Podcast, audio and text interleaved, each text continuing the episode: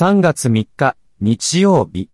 17時の最新ニュースをお伝えします。アメリカ政府系放送局ラジオフリーアジアは2月28日、ロシアの旅行者が3月に北朝鮮を訪れるロシア人観光客に対して注意事項をまとめたリストについて伝えました。キム・イルソン主席とキム・ジョン・イル総書記の遺体が安置されている平壌、近州山太陽宮殿を訪れる際の服装としてジーンズを禁じるなど観光客の行動に様々な制約を課しているといいます。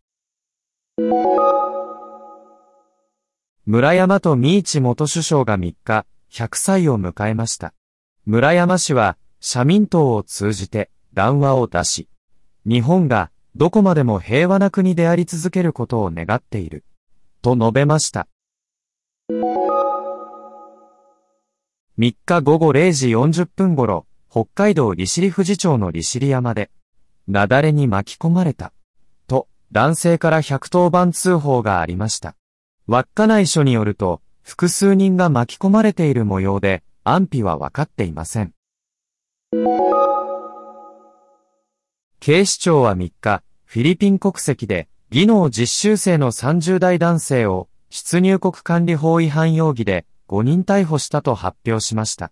男性は在留カードの更新申請中で在留が認められていましたが、警視庁がその情報を見落としていました。見落としに気づき、男性は逮捕されてから約1時間後に釈放されたといいます。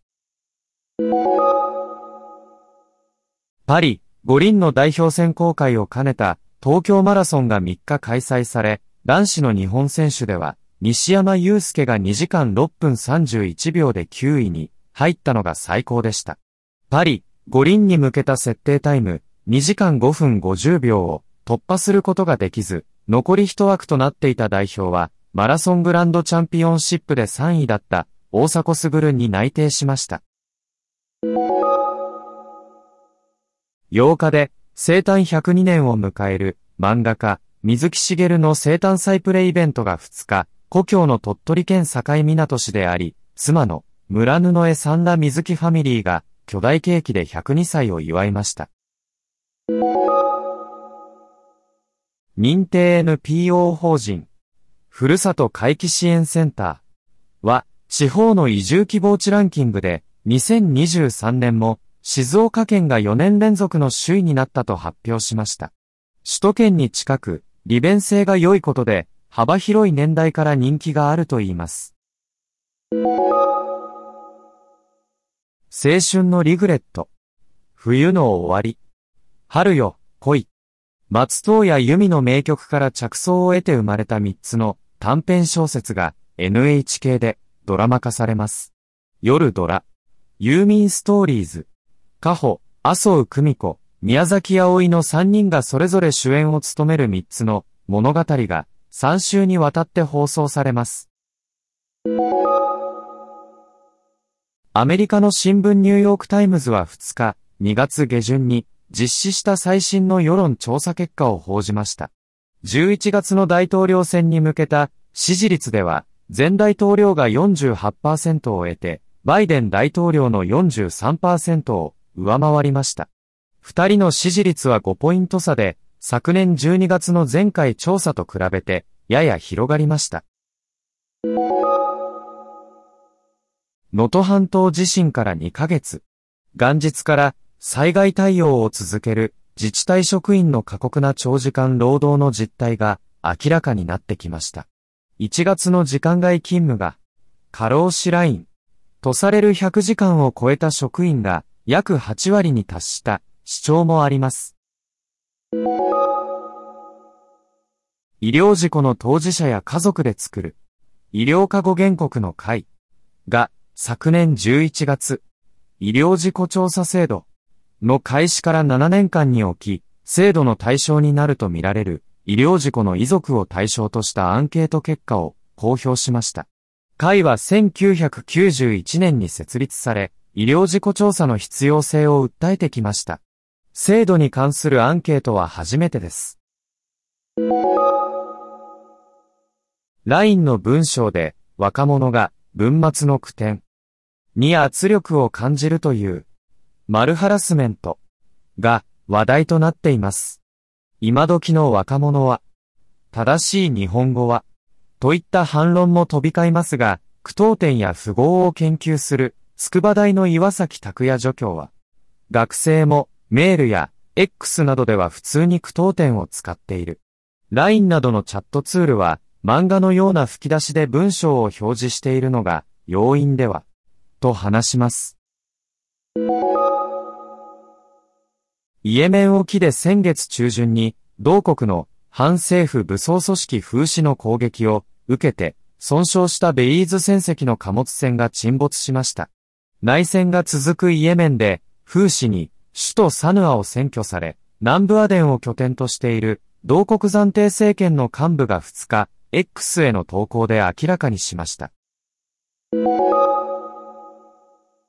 ウクライナ南部、オデーサ州の州都、オデーサで2日未明にかけて、ロシア軍の自爆型ドローンによる攻撃がありました。同州のキペル知事によると、集合住宅が被害を受けて、2日夜までに8人の死亡が確認されました。現場では捜索活動が続いており、死者は増える可能性があります。アメリカの中央軍は2日、イスラエル軍の攻撃が続くパレスチナ自治区ガザ地区の上空から食料などの支援物資の投下を開始したと発表しました。ガザでは多くの市民が極度の食料不足に苦しんでおり、支援が急務となっています。2022年にイランで女性の人権をめぐって起きた抗議デモの後押しとなる歌を歌い、昨年に米グラミー賞の社会を変えた最優秀楽曲、賞に選ばれたイランの歌手、シェルビン・ハジプールさんが同国の裁判所から3年8ヶ月の禁錮刑を言い渡されました。本人が1日、判決の内容を SNS 投稿で明らかにしました。2日午後11時頃、宮崎県北部を震源とする地震がありました。気象庁によると、宮崎県延岡市と門川町で震度4、日向市などで震度3を観測しました。米インテリアデザイナーで実業家のアイリス・アプフェルさんが1日、アメリカ、フロリダ州の自宅で死去しました。102歳でした。AP 通信などが報じました。大きな黒縁メガネをかけた奇抜なファッションスタイルで知られていました。死因は明らかにされていません。パレスチナ自治区ガザで支援物資を求める市民が100人以上死亡した問題を受け、米国のバイデン大統領は1日、ガザの住民に向けて人道支援物資を空中から投下すると明らかにしました。すでに物資投下をしているヨルダンと協力し、数日中に行うと言います。ガザでは食料不足が深刻化し、多数の市民が飢餓に直面しています。宮崎県綾町は2日、町に住民登録している全6939人の氏名や住所、生年月日について2月16日から29日まで誤って町のホームページに掲載していたと発表しました。誰でも閲覧できる状態となっており、松本俊二町長が防災無線を通じて町民に謝罪しました。ニュースをお伝えしました。番組をお聞きの皆さん、朝日新聞ポッドキャストには他にもおすすめの番組があります。新聞一面じゃなくても大事なこと、SDGs を話そう。月曜から金曜日まで多彩なテーマをお届けします。